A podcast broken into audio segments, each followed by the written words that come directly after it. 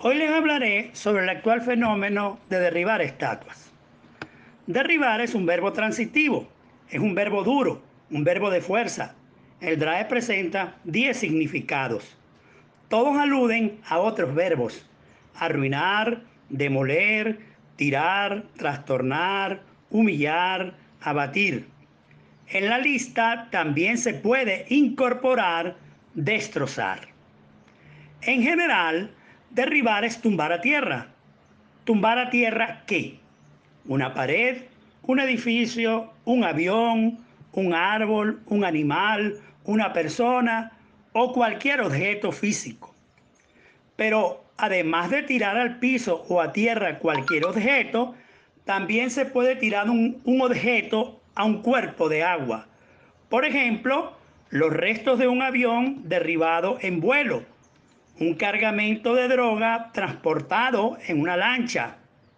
En estos días también está de moda, según noticias de prensa, tirar al agua paquetes con hasta un millón de dólares. Un caso trágico asociado al verbo derribar ocurrió hace poco en Buffalo, Nueva York, Estados Unidos. Dos policías empujaron a un anciano de 75 años y el anciano cayó al piso. El anciano fue derribado, humillado, abatido. Hoy, supuestamente, los dos policías han sido imputados, pero no amputados como lo pedía la gente. El anciano que sangró por los oídos hoy favorablemente está fuera de peligro. Sin duda, el DRAE se queda corto al referirse a los significados de muchas palabras. No ha habido tiempo para actualizar el significado de muchos verbos. En el caso de derribar, pareciera que solo aplica para objetos físicos, pareciera. No obstante, en el campo de las ideas, en el mundo de las llamadas superestructuras, también el verbo derribar tiene muy buenas aplicaciones.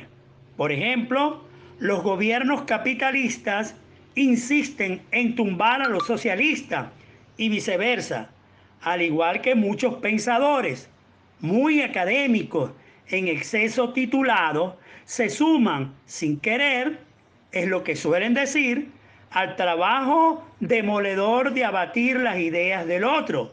Suelen generar ad invidia, expresión utilizada por el filósofo polaco William Walsh, quien vivió entre los siglos XVII y XVIII, y la empleó para referir las razones que animan el odio contra otros a fin de destruirlos.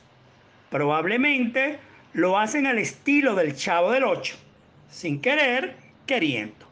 Sobran los ejemplos de académicos que proceden de este modo.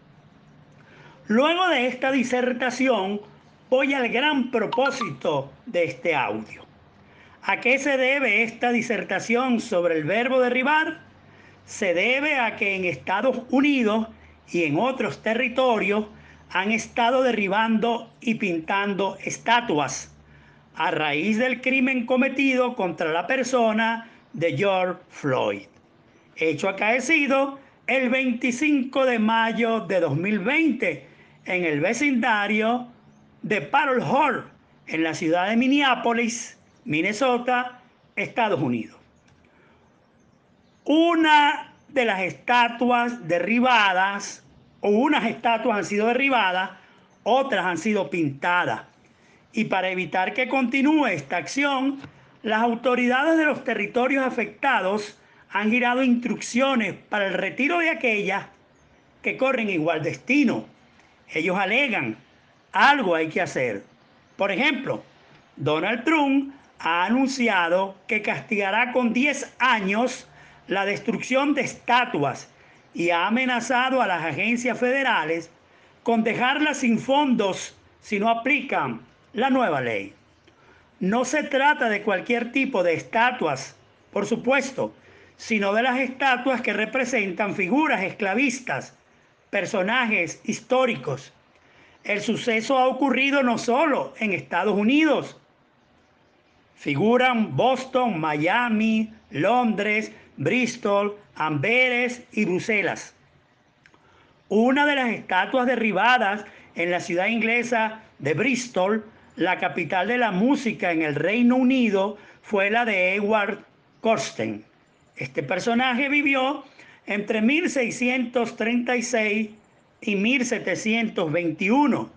Vivió 84 años. Fue comerciante de esclavos, diputado inglés y calificado de filántropo. Durante muchos años Corsten fue una de las personalidades más relevantes de la ciudad. Se levantaron estatuas y nombraron monumentos en su honor. Otra estatua que sufrió daños en Boston fue la de Cristóbal Colón. La estatua fue decapitada por el movimiento que exige la retirada de estatuas que simbolizan el racismo. También fue vandalizada la estatua de Cristóbal Colón ubicada en el centro de Miami.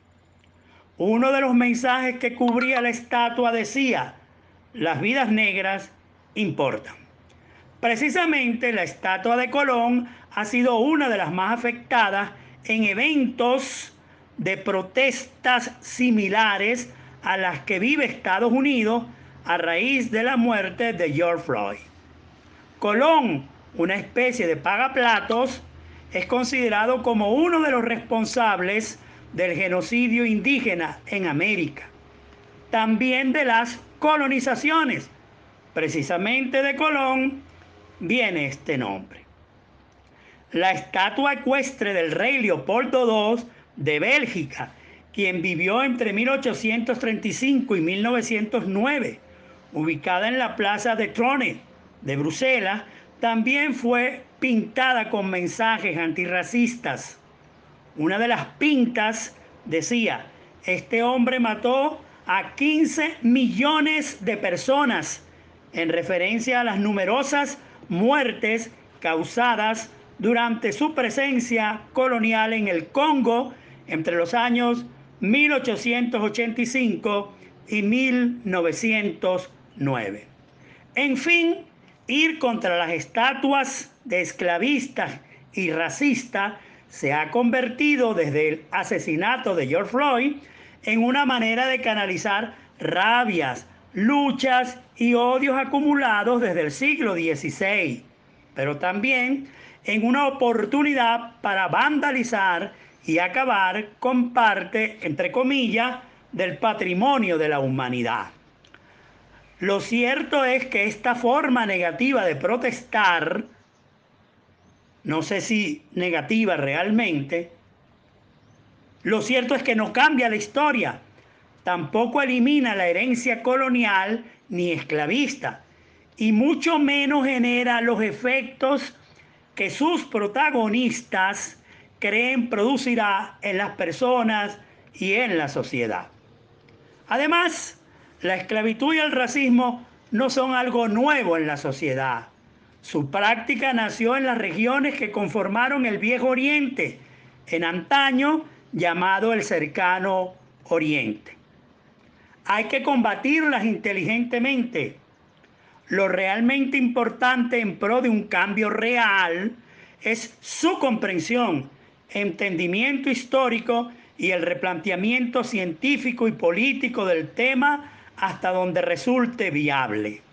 Sin duda, estas ideologías no serán reducidas con este tipo de manifestaciones.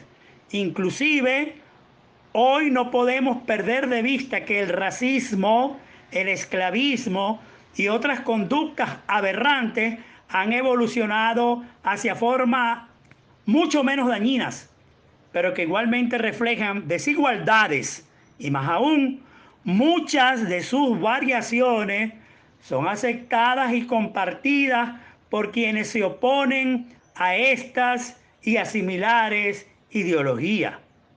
Por ejemplo, imaginemos por un momento lo que pudiera ser un movimiento religioso en contra de la adoración de las estatuas de vírgenes y santos que hay en las iglesias.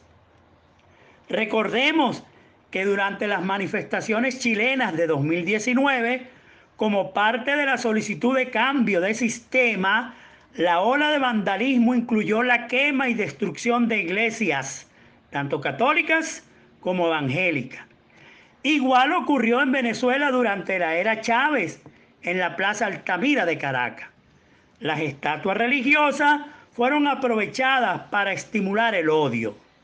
Sin duda, en estos tiempos de pandemias y de coronavirus, es urgente y necesario revisar las conductas humanas aberrantes que al parecer cada día se multiplican. Muchas gracias.